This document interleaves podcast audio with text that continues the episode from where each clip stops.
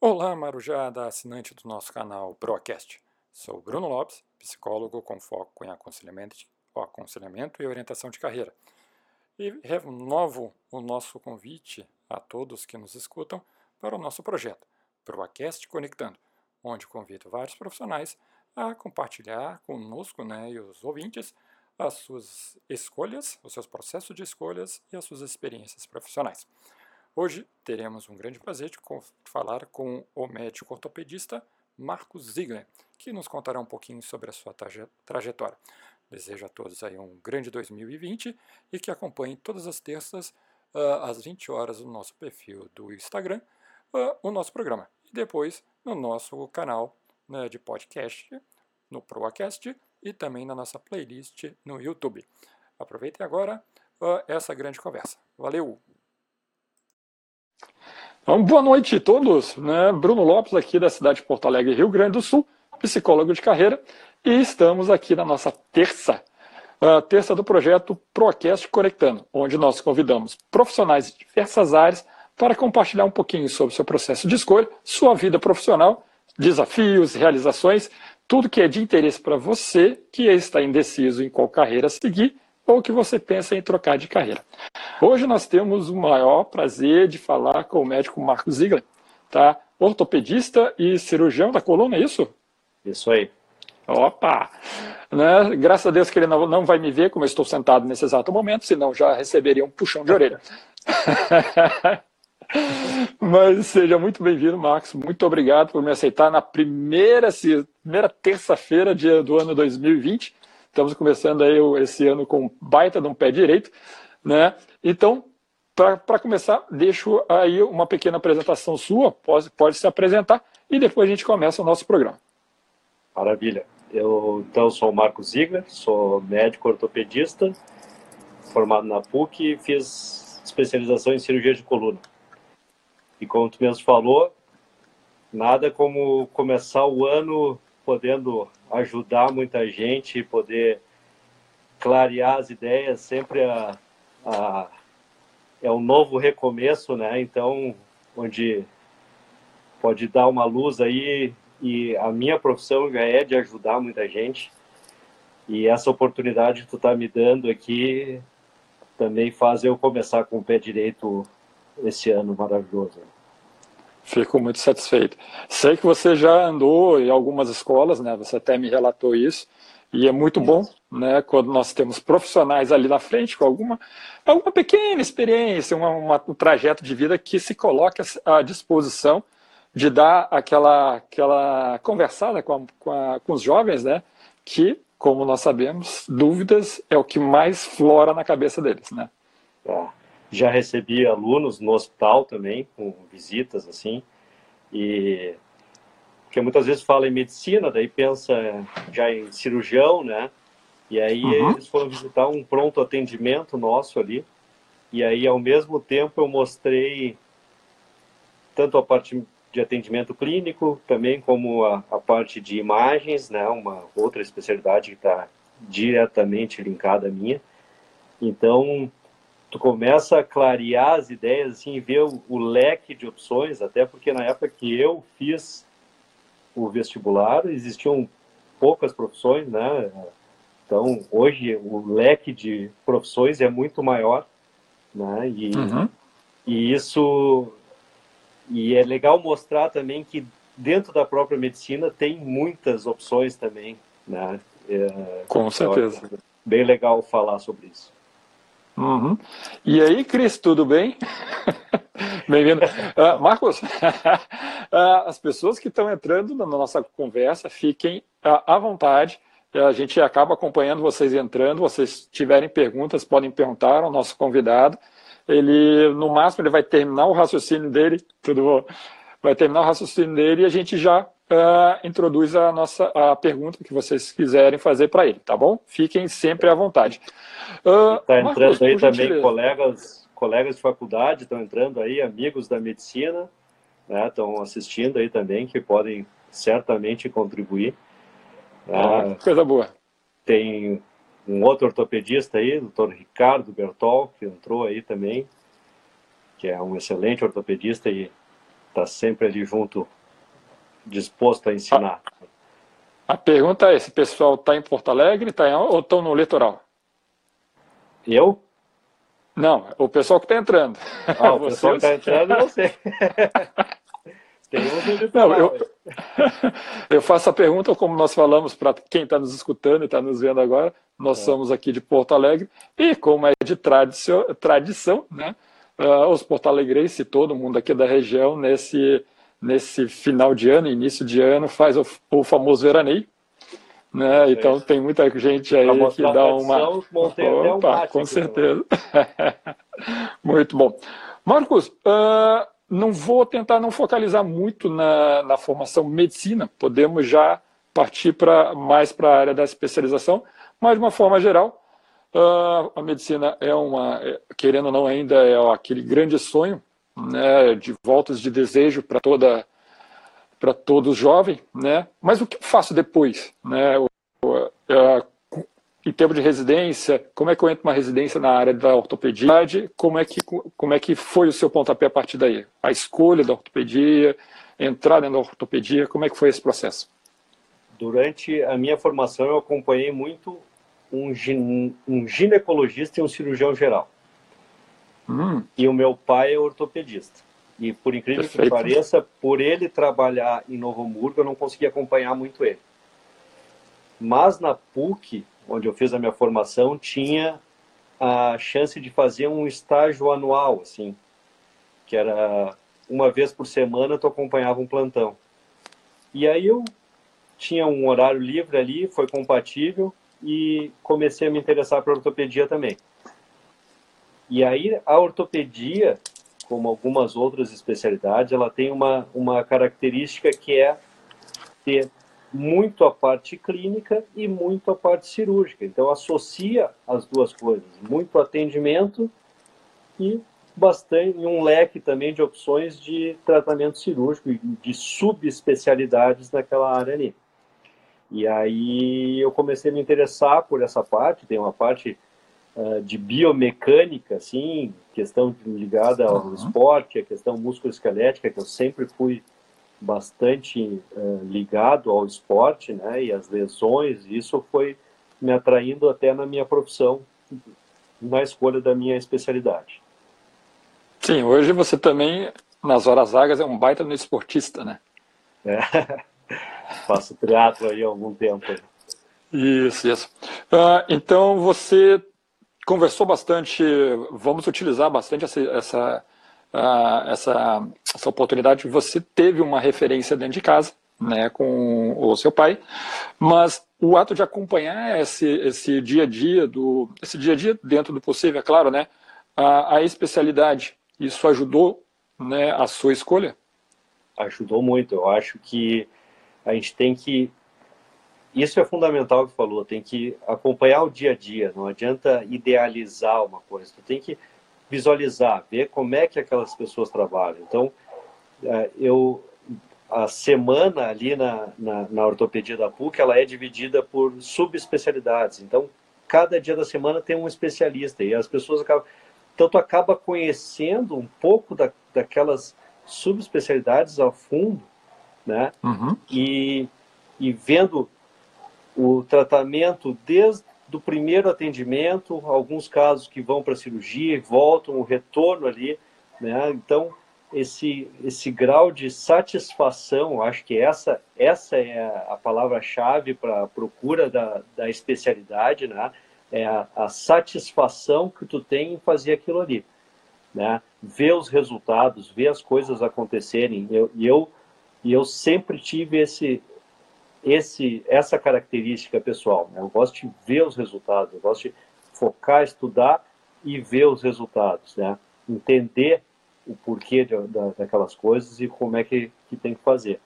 E, e, essa convivência ali com a ortopedia me fez, me fez uh, uh, me apaixonar pela especialidade. É uma especialidade assim que se tu passa superficialmente né, durante a faculdade de medicina mesmo, ah, parece chata, assim, ah, vai lá colocar umas placas, uns parafusos, né, botar um gesso, fazer uma força, não sei o quê. mas quando uhum. tu, tu vê a, a biomecânica, a, uma ciência, uma parte de física, que eu sempre fui ligado na, na física na escola, né? Uh, de compressão, de, de uh, metabolismo, de calcificação do osso. Então, a parte biomecânica mesmo é muito interessante e, e, e faz o cara se apaixonar pela especialidade. Com certeza. Uh, na medicina, como a gente está falando, né, tem várias, uh, vários ramos, e uma das coisas que você falou agora dá, bem caracteriza isso, né? A física, por exemplo, dentro da, da ortopedia, é, um, é, uma matéria assim, muito importante, como uh, outras matérias em, outras, em outros segmentos. O que mais né, a gente acaba se aprofundando, tendo que se eh, eh, estudar um pouquinho mais na ortopedia? Bom, a, além dessa, dessa questão, a parte de metabolismo também, eu acho que é fundamental. Uhum. Uh, hoje em dia está muito evidente a questão da prevenção, então a questão uh, uh, de preservar a cartilagem, a, a, o tratamento conservador e, e, e, e, como é eu posso dizer, re, regenerativo, né? Então, tu assim como a nossa pele enruga, né, o osso também vai vai degenerar. Então, a, essa Sim. esse tentar o retardo do envelhecimento articular, por exemplo, né? Então, tudo isso está em pesquisa, está tá em evidência e tu tem que estar tá se, se familiarizando com isso aí também. Ótimo. Uh, e uh, necessariamente você, você falou que é clínico e cirurgia. Né? Necessariamente eu sou obrigado, entre aspas, a fazer as duas, ou posso seguir só a área clínica ou só a área cirúrgica? Pode seguir só uma das duas áreas. Né? Uhum. tem muito colega que fica só na parte de atendimento clínico, né? questão, tem gente que nem, nem tem consultório, fica faz pronto atendimento. Tem colegas que têm as características de, de gostar de plantão, de trauma, uh, então faz só plantões em, em pronto atendimento, em pronto-socorro, como Cristo, uh, pronto-socorro municipal de Porto Alegre, né? E, uhum.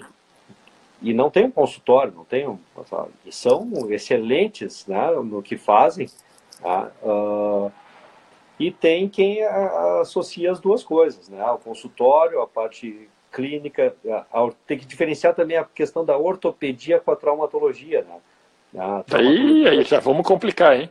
É. é. A, a, parte do trauma ali é mais fraturas, né? E a ortopedia são as doenças ou congênitas ou adquiridas ao longo do envelhecimento, né? Então, é, é, é realmente assim, é, é, é, um leque que se abre, né? Sim, eu acho que quando eu tive uma fissura, eu fui para um traumatologista. Isso. Geralmente eu vou... Uma fissura por estresse. Sim. Mas fico feliz, olha só quantas pessoas já me falaram que tem gente de Santa Catarina, pessoas de Porto Alegre, Cachoeirinha, né? Débora está aqui, oi Débora. Ah, bom, muita gente daqui está nos acompanhando, fico muito legal. Leá, tudo bem? Olha só, muito bom. Ah, quando você então ah, você fez a, a sua especialização ah, em qual local? Sua residência, desculpa, foi tudo na PUC? Fiz tudo na PUC. Tudo na uhum. PUC. E esse processo acaba sendo bem concorrido? Ou esse processo é, é muito concorrido. Então, tem uhum. especialidades uhum. que é um, é um funil, né? Bom, na época que eu fiz, a, a média era assim de 30% dos formandos conseguiam entrar na residência. Tá? 30% então, dos formandos? Isso. Então, uh, mas aí tu consegue fazer no país inteiro também, tu faz prova Perfeito. inteiro, vai, vai no estilo vestibular, com a diferença é que tu vai para aquela especialidade, né? Uhum. E aí tem lugar, lugares que oferecem a vaga de cursista, né? Onde tu faz a especialização também, mas tu não recebe a bolsa como médico residente. Então, o, o, o que é válido é tu fazer a formação e ir atrás desse conhecimento, né? E a, e, e, na ortopedia, eh, eu vejo muito assim a questão prática e, e de olhar aquilo que eles estão fazendo é fundamental para o aprendizado e para a experiência uh, para a vida toda. E a residência é exatamente isso, é tu procurar colocar tudo que, tu, que pode acontecer durante a tua vida naqueles três anos.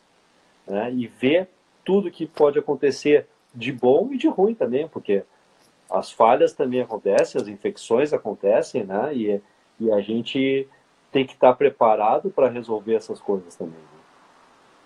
Sim, então a residência é fundamental, entre outras palavras. Fundamental. E, e, a gente tem que estar presente ali uh, 100% do tempo, né? Uh, uh, hoje em dia se fala muito ah, em carga horária de, de médico-residente, posso até ser criticado por alguém aí que esteja escutando, mas, mas eu, não, eu não consigo entender num período que eu tenho na ortopedia, para se formar ortopedista, eu tenho três anos. Então eu tenho que ver tudo que acontece no hospital nesses três anos. Né? Eu, eu não aceito para mim uma coisa diferente disso.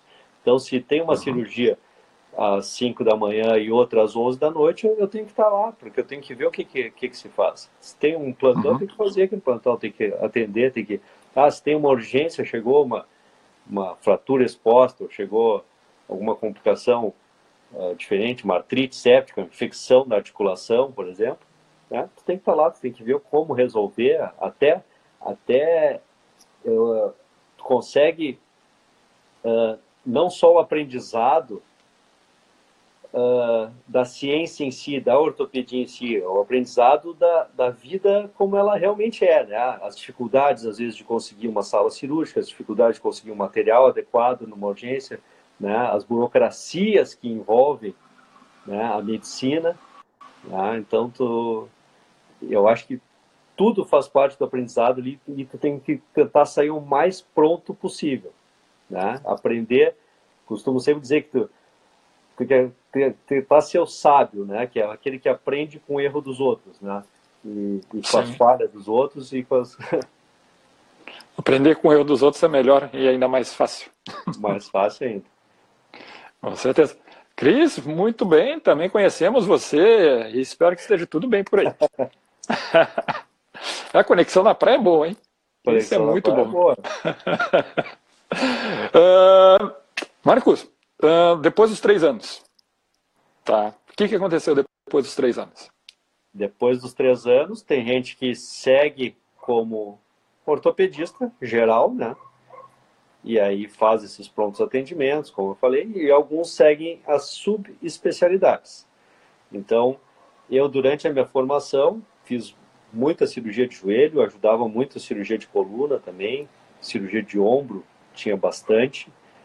Uh, de pé, era muito interessante também, e eu sempre fiquei em dúvida o que, que eu ia fazer. No último ano, um dos meus preceptores, meus professores lá, me convidou para fazer joelho, e o uhum. outro, e os outros dois me convidaram para fazer coluna.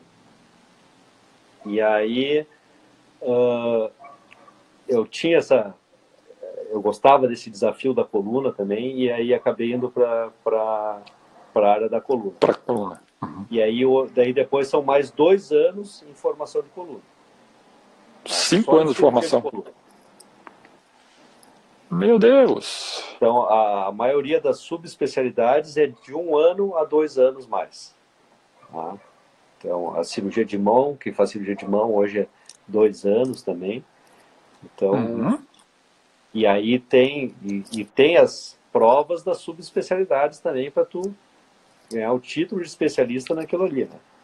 Uhum. Eu vi que você tem até uns títulos que eu nem, nem vou tentar falar aqui a língua, né? Porque eu acho que são. Mas dentro desses títulos, acredito que eu possa ter alguma certificação da Associação Brasileira de Coluna, né? Você precisa dessas certificações para exercer a sua atividade? Ou só esses cinco anos já te habilita? Já habilita, porque mas, mas não é o ideal né? Uhum. porque a, é uma sociedade, a sociedade coluna é uma sociedade séria e é ao mesmo nível da sociedade de ortopedia, né? onde tu mostra uh, 100% aquilo que tu precisa saber, entendeu? Que tu, para tu não fazer uh, nada errado fora. Então tu, tu tem, na verdade, um selo de qualidade. Tá? Então, ah, o Marcos Ziegler, especialista de coluna, membro da Sociedade Brasileira de Coluna.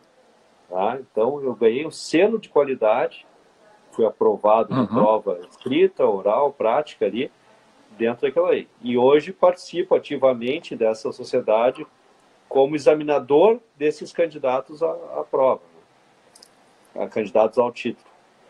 Sim, perfeito. Vamos lá, Gina, oi, tudo bem? Gina, Marcos, a, a, a, a Cristina pergunta como você teletransportou.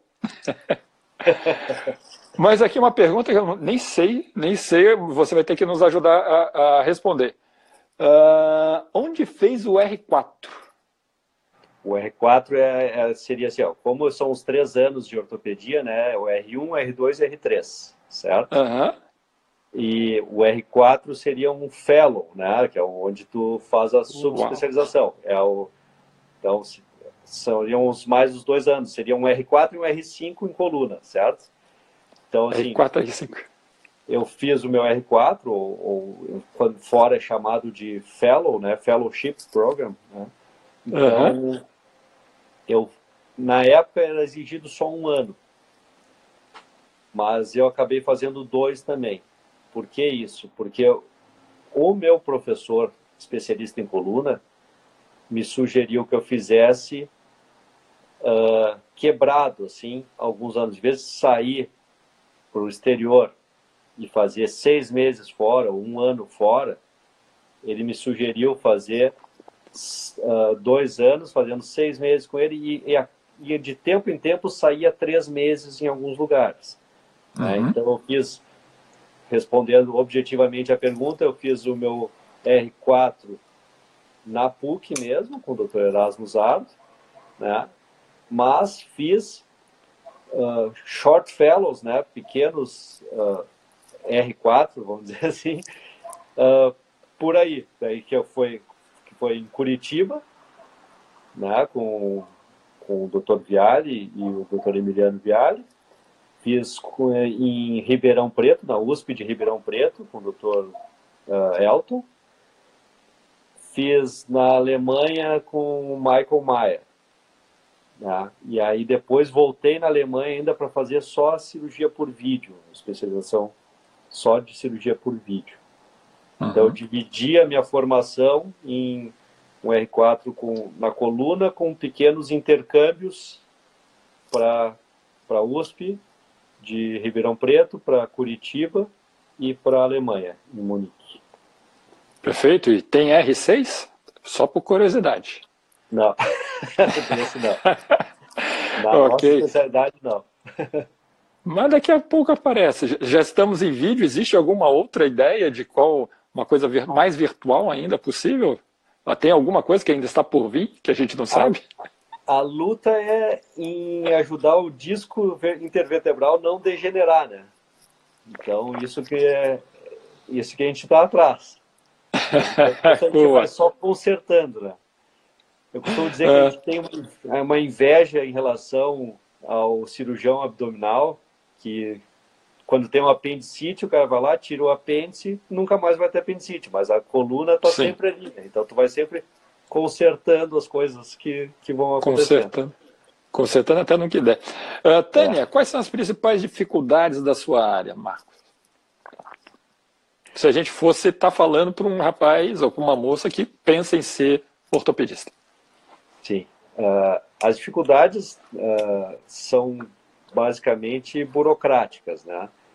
Uh, e existe existe assim um, às vezes um contra o médico, né? Tem muita gente que acha que fala até em mercenário, né? Mas na medicina a gente trabalha muito, né? A gente consegue as vantagens da, dessa dessa profissão é essa, né? É tu, tu, basta tu sentar e trabalhar, vai trabalhar, eu trabalho 16, 18 horas por dia, né? E isso é normal para mim. Tá? Então, então tu conquista as coisas que tu está trabalhando. Mas as principais dificuldades uh, são burocráticas. Por exemplo, a vídeo que eu, eu aprendi a fazer, tá, está no mercado já há anos, né? E no Brasil tu não consegue fazer em todos os, os convênios uhum. uh, as cirurgias por vídeo. Esse é um, um exemplo, né? Uh, então, a principal dificuldade é essa, né? É a questão mais uh, de acesso a algumas tecnologias, né? Por causa da burocracia, muitas vezes. Eu adoro, eu tô aprendendo, eu não sou, não sou jornalista, né? Acabo só me formando em psicologia, mas a gente acaba pegando, tendo que se adaptar. Você me, tocou numa, numa frase que eu ia jogar lá para frente, mas já que você me falou, como é que fica a cabeça, o coração e o profissional Marcos, né? Quando você sabe da tecnologia, você sabe da técnica, sabe de tudo, mas o, o paciente ou o plano não tem condições né, de exercer ou pagar ou estar uh, nesse mesmo patamar. Como é que fica essa frustração né? E aí eu, eu falo isso como aquele profissional que quer ajudar, mas infelizmente não consegue e tem que trabalhar isso internamente. Sim. Eu sou sempre bem honesto, assim, se é possível aquilo, eu vou dizer que existe. Né? Então, uh, eu tenho que saber resolver as coisas com aquilo que eu tenho. Né? Claro que eu não vou fazer, tentar fazer milagres, senão uhum. vou ter que dar um jeito de ter aquilo ali para resolver. Né? Isso, isso é, até para o ato médico em si, tu, tu tem que estar apto àquilo, se tu não está em condições daquilo, tu, é a única situação que tu pode te negar, porque tu não tem condições de fazer. Né? Então, mas geralmente tem uma frustração de saber que tu poderia ter feito de uma outra maneira, mas não significa que é melhor ou pior. Tu vai fazer com a uhum. mesma dedicação e com a mesma resolução. Né? Então, uh, a exemplo da, da vídeo é a hernia de disco, né? Tá estourada ali, então tu pode fazer por vídeo, né?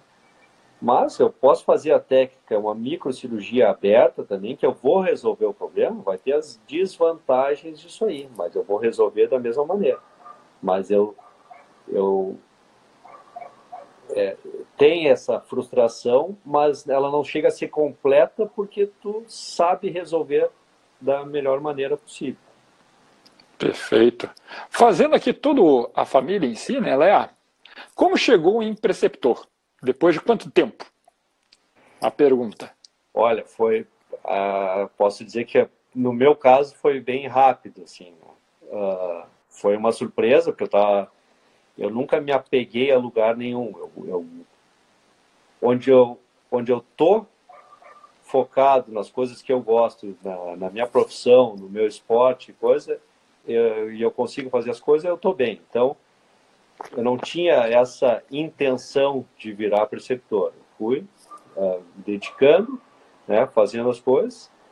Uh, no final da minha formação, o meu professor da coluna disse que gostaria muito que eu trabalhasse com ele. Eu já estava juntando uh, minhas coisas para ver para onde é que eu ia. E, e, ele disse: Ah, vem trabalhar com, comigo, né? Independente da PUC, nós vamos fazer um grupo aí, tu vai, vamos fazer parte. Mas eu tive um, um professor que era o chefe do serviço da ortopedia, que dentro daquele ano ali que eu acabei, ele estaria se aposentando. E, e ele sempre gostou muito de mim, eu eu sempre fui muito dedicado na, na residência. Então, eu, como eu falei, a gente tem que estar presente ali. Eu não, não vejo outra maneira. E, e, ele, antes de antes de se aposentar, ele fez uma reunião com o serviço e ele me convidou para ser preceptor da ortopedia. Perguntou primeiro para os outros colegas se aceitavam.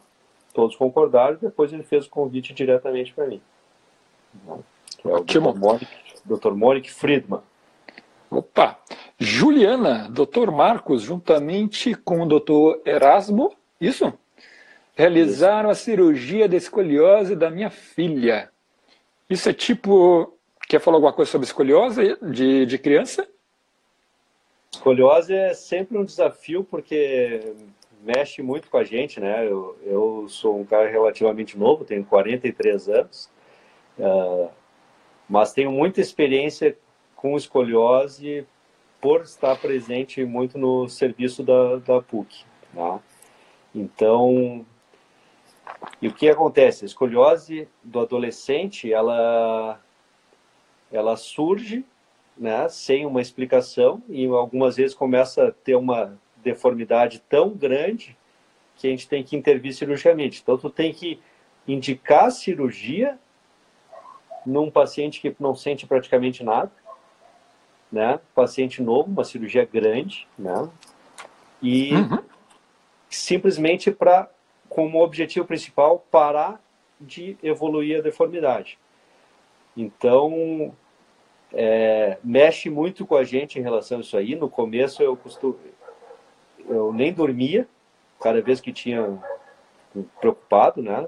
E sempre estudei muito escoliose. Eu, eu sempre quis ajudar muito, né? Na, lá na PUC tinha uma época, né, uma fila gigante de, de deformidade e eu consegui organizar de uma maneira que essa fila diminuiu muito, né? E, e então e isso me deu muita experiência, né? Mas mas em relação à, à escoliose em si, ela é, é sempre um desafio porque parece uma coisa primeiro tu indica uma cirurgia não em alguém que está doente, nem com muita dor, nada, é simplesmente que está entortando.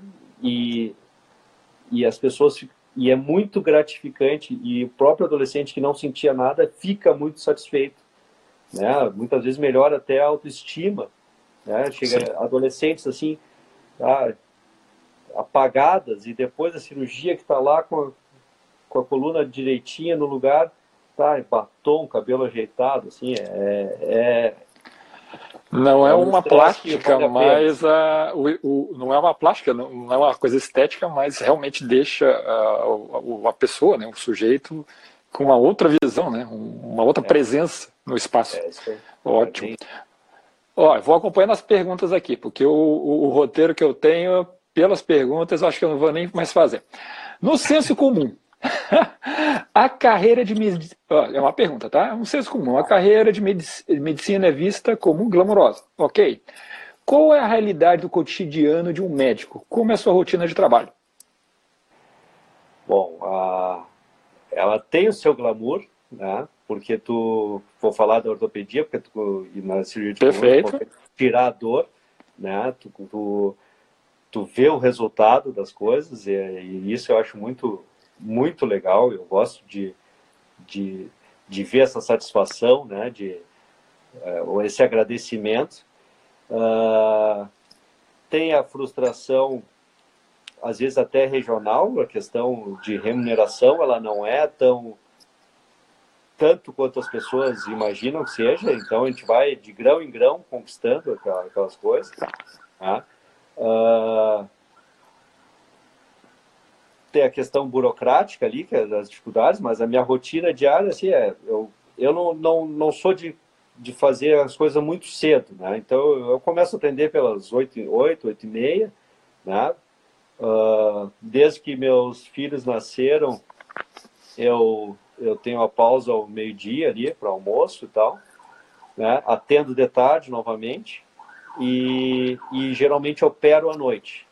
Então eu tenho os três turnos uh, ocupados, geralmente.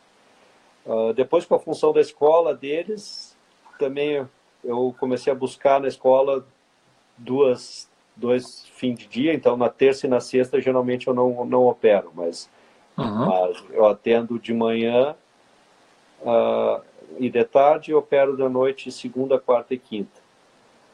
durante muito tempo eu operei todos os sábados, né? Uh, não fiz plantão de dormir fora, uh, mas fiz muito plantão até a meia-noite.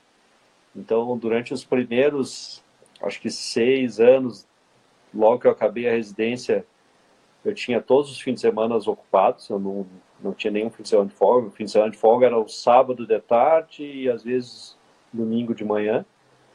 Uh, então, é, essa é a rotina. E aos poucos, tu vai eliminando algumas coisas que, que não faz sentido, que tu vê que tu tá uma correria uh, sem fim, né? Uhum. Mas, mas tu organiza. E quando eu fui para a especialidade, quando eu foquei só na especialidade de coluna, que é um paciente que geralmente precisa com leva mais tempo ali a consulta e tal. Né? Então, uh, eu comecei a ver qual é o número de pacientes que eu conseguia atender por turno, né? sem, sem ficar pesado para ninguém, sem, sem atrapalhar a qualidade do atendimento, que é fundamental. Com certeza, não só o atendimento como profissional, mas o, também o, o Marcos como pessoa e família, né? o Sim. pai. Então hoje, ah, com certeza a rotina de hoje não é a mesma quando você saiu lá da, da, da residência, né? Você tinha lá, final de semana. Uh, mas aquela loucura é administrável, né? E hoje ela, você ainda tem a condição de estabelecer o seu próprio horário. É isso? Exatamente. Uh, no começo tu abraça o que tem, né? E, e, e, aos poucos vai administrando isso aí e ver o que, que consegue fazer. Mas hoje tu consegue administrar bem. Agora pegando o período de férias, por exemplo, uh, cancelar um turno para poder voltar um pouquinho mais tarde, um fim de semana na praia, né? Uh, mas a, as desvantagens dessa profissão, ou de como, como qualquer autônomo, eu acredito que é, é o teu planejamento de férias tem que ser uh, tem que ser realmente um planejamento, né? Não, tu tem que porque no momento que tu para, tu para de ganhar. Com certeza. Com e com os convênios, muitas vezes tu tem um, um atraso para receber essas as consultas ou cirurgias. Então, às vezes, tu sai ali e tu tá ganhando.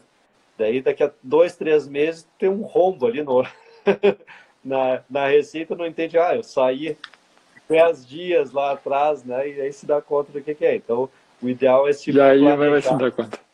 Desde cedo já começar a se planejar, assim, juntar, ah, vou sair de férias tal época, juntar, separar e fazer fazer esse mais organizado para não não virar correria também, não deixar um. Eu saí, pô, eu fui para Alemanha, deixei, fiquei quase dois meses lá, né? Deixei dinheiro para o pai pagar, para a mãe pagar, as contas, tudo ali. E mas quando volta é um rombo, né? Mas tenta sair para ficar com a cabeça focado naquilo que tu vai aprender. Uhum. Mas vale a pena, tudo vale a pena. E, a gente, e é como eu falei, é uma profissão que tu consegue sentar, ó, é só retomar um plantão, retomar, ficar mais tempo atendendo, né? Que tu vai recuperando isso aí, vai conseguindo fazer aquilo que tu, tu quer, deseja. Ótimo. Cristiane pergunta: uh, com tanto trabalho, tanto estudo e tanta dedicação, uh, tu, uh, tu, consideras que valeu a pena? Esse, realizado profissionalmente? Repetiria tudo igual ou se pudesse mudar algo assim eu faria? Eu não me arrependo de nada, é, é o que eu gosto de fazer. É, é, é, eu adoro cirurgia, eu acho uma coisa fantástica, assim, uh, tu numa conversa a conseguir que a pessoa uh, te olhe e confie em ti plenamente, porque se a gente for pensar, é uma coisa meio maluca, né? O cara, gente, são pessoas que não se conhecem, tu vai lá, tu dá toda uma explicação e tu... E, obviamente, a maioria dos meus tratamentos são conservadores, mas quando tem indicação cirúrgica, a pessoa confia em ti, né? E se tu for pensar friamente, a, a pessoa vai poder... Vai, tu vai deixar ela dormindo, e ela vai te dar um bisturi e tu vai poder fazer o que tu quiser com ela ali. Né? Uhum. Né? Então é, é, uma, é uma troca de confiança que não tem como se não ser uma profissão apaixonante, né? É, e, e ver as coisas, uh, os resultados, fazer, fazer uh, de uma maneira assim, às vezes até aparentemente primitiva, né? Abrir, cortar e fazer as coisas e, e as coisas se resolverem dessa maneira. Então, é, é, é, o que eu gosto de fazer. Muitas vezes eu, a gente, se ouvissem as nossas conversas, assim, pós-cirurgia, assim, então, pô, uma trabalheira, uma coisa uh, gigante, cinco horas operando e sai todo mundo satisfeito, dizendo assim, que cirurgia linda, tá? Então, é, e é lindo mesmo, é, é desde as grandes até as pequenas, assim, então uma, uma vez a gente filmou, o anestesista filmou de fora, assim, eu fazendo Sim. uma vídeo, né? E aí daqui a pouco, pá, saiu aquela baita hernia, assim, e aí quem tava de fora, todo mundo aquela reação de todo mundo, a sensação de que saiu a dor do paciente com aquele, com aquele ato ali, sabe? Então é, uhum. não tem como não ser apaixonante. Faria tudo de novo mesmo, é, é, é a especialidade que eu gosto, é a profissão que eu gosto, eu gosto de atender, gosto de operar, né? E a gente tem que se cercar de coisas para conseguir uh, suportar um, esse estresse, né? Mas eu acho que como toda profissão, e, e eu vejo isso para mim no esporte, né? Eu me dedico no, no esporte, eu tenho que uma hora por dia suar a camiseta lá e liberar tudo aquilo que é, é o que me dá forças para para ter um bom humor de, de atender, para ter a, a energia para fazer a cirurgia. Cuidar da pessoa que está cuidando, né? e aí o Cris pergunta, aí o Cris pergunta exatamente isso. Como faz para não perder a qualidade de um atendimento ou de uma cirurgia depois de 10, 12 horas de trabalho no dia? É exatamente isso que eu ia comentar agora. A gente muitas vezes pensa assim, ah, mas tu opera de noite, né? Não está cansado. Ah, eu, eu, costumo dizer que a, tem gente que gosta de operar de manhã, eu gosto de operar de noite. Eu vou, eu vou recarre, recarregando as baterias durante o dia e de noite é aquele prazer máximo da cirurgia, entendeu? Uhum. Então, uh, eu tô com toda a energia e todo o foco ali e, e, a vantagem que eu vejo em operar de noite é que não tenho nenhum estresse assim extra uh, uh, fora do controle, tipo atrasou a sala, se atrasa de, de, tarde, ou se atrasa de manhã e tem consultório de tarde, já atrasa toda a consulta, todas as consultas de tarde. Eu sou cumpridor de horário, quem, quem já consultou comigo aí sabe que eu, eu, eu atendo no horário sempre, eu não, não sou da, da, da geração atrasada. Assim. E, e essa característica de operar de noite né, me faz me deixa essa tranquilidade. Ter essas condições, que, né? Uhum. Que eu só vou sair dali, eu vou para casa, entendeu? Não preciso, não preciso me preocupar. Se atrasou, se acabou duas da manhã, três da manhã, não interessa. Eu vou sair dali para casa. Aí eu estou tranquilo. Ótimo. Então tá. Roberta, né, fazendo um agradecimento para você, dizendo grande mestre, cirurgião, me salvou. Né? Deixa eu ver mais aqui o que nós temos.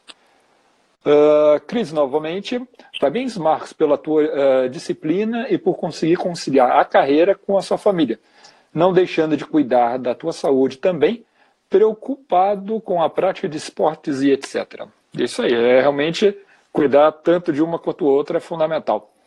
Vamos ver mais alguma pergunta aqui. Tem Gina um falando, eu confio. Do, tem um comentário do Kleber aqui, quiropraxista. É um cara excelente aí que é excelente na, na, no que faz, né? É um cara que, que tem a consciência de, do tratamento conservador, que, mas que tem um limite que muitas, algumas vezes vai para a cirurgia e tem uma parceria com a gente grande aí, é, excelente profissional no que faz, com, com conhecimento aí ímpar. Hum, ótimo. Uh, Marcos, eu não sei se foi da sua realidade, mas com certeza você deve conhecer outros profissionais. Uh, uma coisa provavelmente deve ser aquele paciente que você acompanha desde a sua chegada, primeiro dia. Estamos falando aí, por exemplo, de uma cirurgia na coluna. Aquele que você acompanha, pediu todos os exames e tudo mais. Mas aquele que chega, né, se eu estou num hospital público ou numa emergência, eu tenho que atacar, né, eu tenho que agir para que ele não morra. Uhum. Uh, coluna, a gente está falando sobre nervos, estamos falando em várias consequências, como também outras, né? Uh, cérebro para outros, outros profissionais da, da, de outras, outros ramos. O, como é que é isso, trabalhar no ortopedista? Essa realidade no qual a gente não tem como prever, né, fazer todos os preparativos para fazer a cirurgia.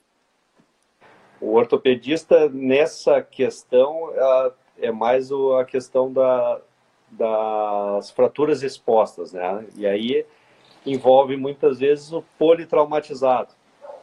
Daí são em centros uh, organizados para isso, então eles fazem todo o atendimento de estabilização do paciente, né? Seguem uhum. o, o ABC, que é vias aéreas, respiração, circulação, e aos poucos vai se ajeitando todos os, as, os problemas daquele politraumatizado. Então, uh, o ortopedista uh, fica mais nessa, nessa área. E aí, uh, usa aqueles fixadores externos, né, que, que é, pode ser temporário, a maioria das vezes é temporário, mas pode ser definitivo, dependendo da situação, né, onde tu consegue resolver de uma maneira tranquila. Na especialidade de coluna, uh, existem algumas urgências ligadas a tumores, né, metástases de tumores na coluna, causando uma compressão e uma paraplegia, por exemplo. Né? Uh, os acidentes também com, com fraturas né, graves, que precisam da fixação.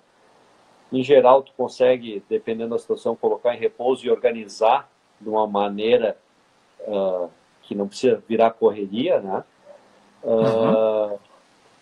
Em relação à síndrome compressiva, existe o que a gente chama da síndrome de Caldequina, onde ocorre uma compressão na região lombar aguda dos nervos, e aí tem perda de, de urina, perda de fezes, né, que é uma urgência por hérnia de disco ou tumor também, que daí sim é correria, mas aí tu só depende de, de um espaço físico e da tua habilidade para operar. A maioria das vezes eu não utilizo implantes uh, nesses casos mais graves, assim. Eu penso que a, a fixação pode ser feita depois a qualquer momento. Eu tenho que salvar e da, priorizar salvar o nervo e a medula, né?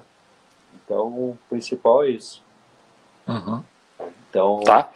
E o que, que em relação a dificuldades, o que, que a gente acaba, acaba fazendo? Tanto num centro universitário, como a PUC, né, uma referência, uh, a gente faz um acordo com uma empresa lá e deixa um material consignado lá para urgências. Né? E aí tu utiliza daquele material lá, um material de qualidade, que pós, pode resolver as coisas mais urgentes, assim, sem ter problemas maiores. Perfeito. Uh, um ponto um pouco delicado, mas uh, como você acaba né, escutando isso, provavelmente de alguns pacientes, quando a gente vê nas nossas noticiários aqueles profissionais da área ortopedia que acabam não executando né, as devidas uh, ações corretas, botando uma prótese que não era para botar, aquela coisa assim, né, você, você escuta do paciente, não, não, doutor, o senhor está errado, não é isso, eu escutei isso de um outro local. Né? Como é que fica né, o profissional ortopedista nesse momento? Sim. Uh, costumo dizer que sempre os bons pagam pelos maus, né? Então, uh, Com certeza. Se não, se não houvesse essas, essas pessoas tão ruins, que eu não sei qual é o, não sei como classificar, né? Eu acho que pouparia de muito mais uh, explicações, né? Mas qual a, a, minha conduta em si? Eu vejo, eu, eu, eu fico indignado com as coisas que acontecem, certamente, né? Uh, e como eu falei, é como uma questão de troca de confiança, né? O paciente está depositando confiança em ti, eu vou dar todas as explicações para utilizar aquilo ou não utilizar aquilo, né? Uh, muitas vezes falar, ah, mas vai parafuso na coluna. É, o tempo principal cirúrgico, no meu caso, não é o parafuso em si. O tempo principal é esse. O complemento para que não aconteça tais e tais problemas é a fixação com parafuso. Então, como exige essa troca de confiança, eu dou toda a explicação, todos os problemas de usar e não utilizar, né? E uhum dependendo da situação, eu vejo assim, ó, escuta mais duas, três opiniões, né? Não, não tenha pressa em decidir isso aí. Diferente da situação que tu trouxe antes, né?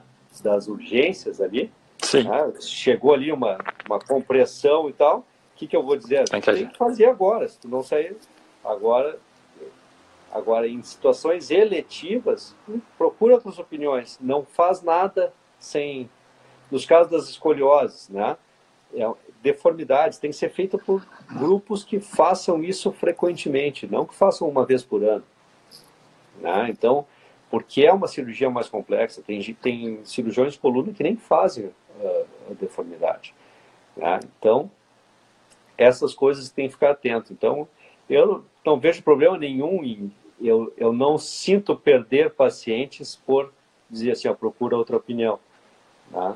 Eu faço isso uh, de rotina. Uhum. Então, eu acho que é a maneira de adquirir a confiança e amenizar essa questão do uso indevido ou da cirurgia mal indicada, não sei o que. Então. Não, isso aí, é, infelizmente, como você falou, alguns acabam fazendo, os bons profissionais acabam sendo penalizados. Marcos, mas é complementando o que você disse agora, por isso que existem né, algumas associações, certificações que vão nos credenciando né, como os bons né, profissionais uh, mais destacados e aqueles que constantemente vão se capacitando.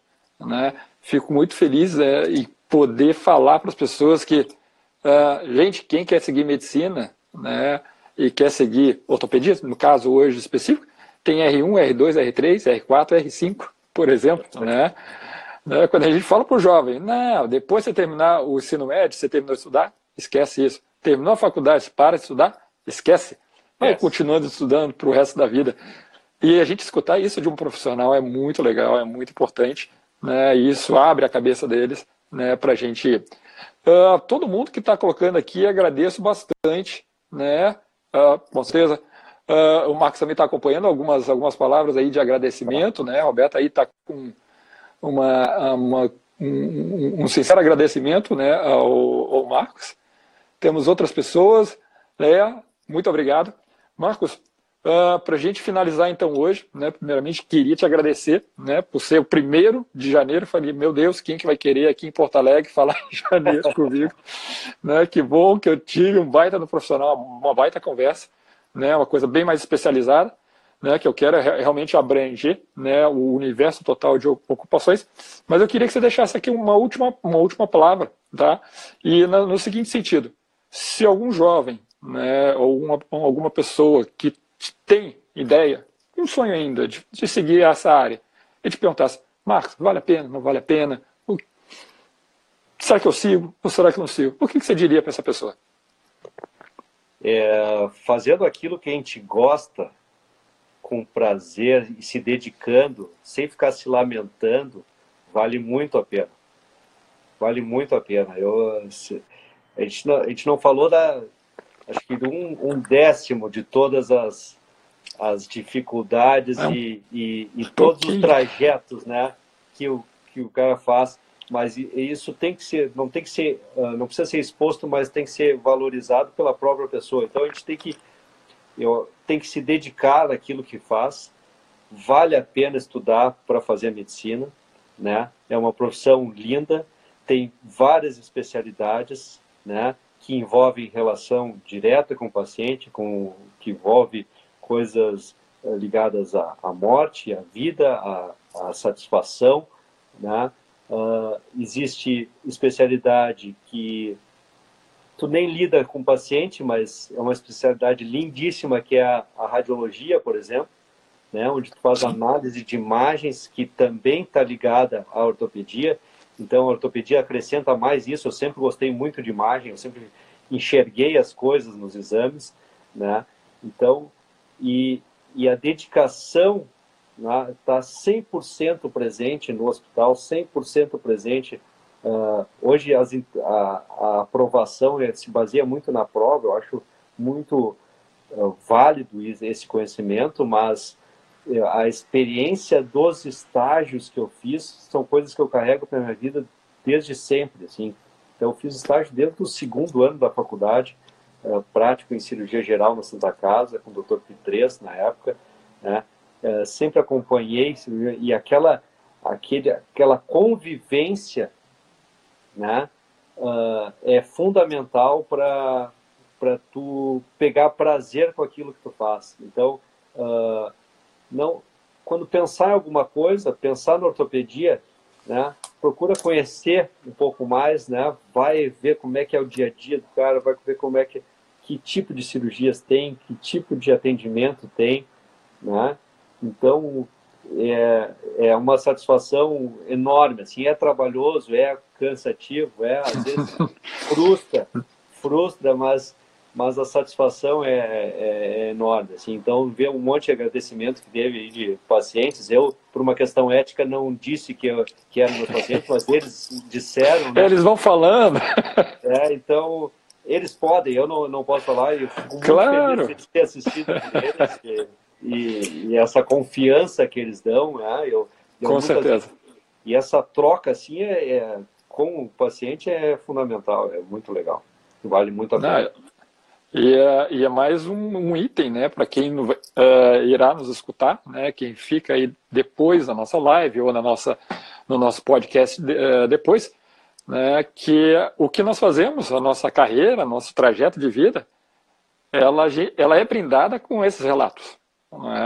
É? é ver, olha, começar a olhar para trás e ver exatamente que a gente deixou um belo caminho, uma bela história atrás. Então, aí só tem a, a gente só tem a parabenizá-lo aí e agradecer por esse belo trabalho que você faz, né? Yes. Não só por esse que estava aqui presente, mas por outros muitos aí que já devem ter passado pelas suas mãos para complementar só o. Marcos Igor, médico ortopedista, cirurgião da coluna, obrigado. Tá, agradeço muito. Posso complementar só com uma outra fale, satisfação fale, fale. que. É, pode, pode. Que eu trabalhei assim, tu começa a trabalhar com pessoas de mais idade, de mais experiência, né, na, na formação, no R1 ao R5, né? E aí daqui a pouco tu chega um momento da tua vida onde aqueles professores teus mais velhos estão te chamando para fazer alguma coisa para os pacientes deles. E, e, isso também, isso é demais, isso não tem preço, entendeu? Então, teve um, uh, recentemente um, um, médico especialista em dor que me chamou, olha, eu soube aqui, pesquisei, vi que tu faz isso aqui legal aqui no hospital, vem fazer? Pô, vou fazer. Eu tenho 70 e poucos anos, eu tenho 43, aprendi um monte de coisa com ele, e hoje ele estava me chamando para fazer um negócio para ele. Então, não, não tem como não ficar satisfeito com a profissão que a gente tem. Com certeza. Então tá. Valeu, muito obrigado, uma boa noite e até a próxima. Valeu, Valeu, Valeu Marcos. Valeu. Muito obrigado para você também e para todos aí. Tchau, gente. Valeu.